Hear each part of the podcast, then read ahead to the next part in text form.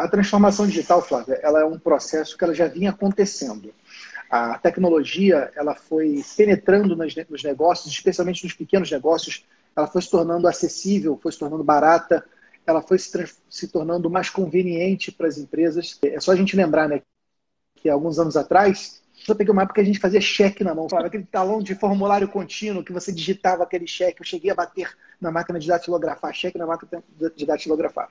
Aí você pegava aquela, aquele cheque, você juntava numa fatura e ia alguém, um ser humano, para a boca do caixa para falar com outro ser humano que pegava aquele cheque, conferia a assinatura. Olha que loucura, gente. Olhava aquela assinatura, conferia com o sistema e autenticava aquele documento mecanicamente. Isso não tem muito tempo, não. Isso aí tem poucos anos.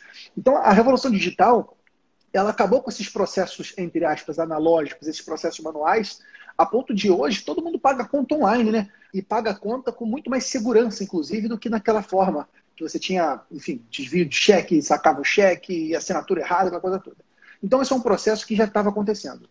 O que, que, o que ocorreu é que a crise do coronavírus ela acelerou esse processo. Aquelas pessoas que ainda tinham atendimentos que não, não tinham canais digitais, aquelas pessoas que ainda faziam controle com documentos físicos, elas foram forçadas, elas foram empurradas a digitalizar esses processos. Mas essa crise ela forçou essa transformação digital e nesse ponto de vista isso pode ser uma grande oportunidade, no meio desse caos todo uma grande oportunidade.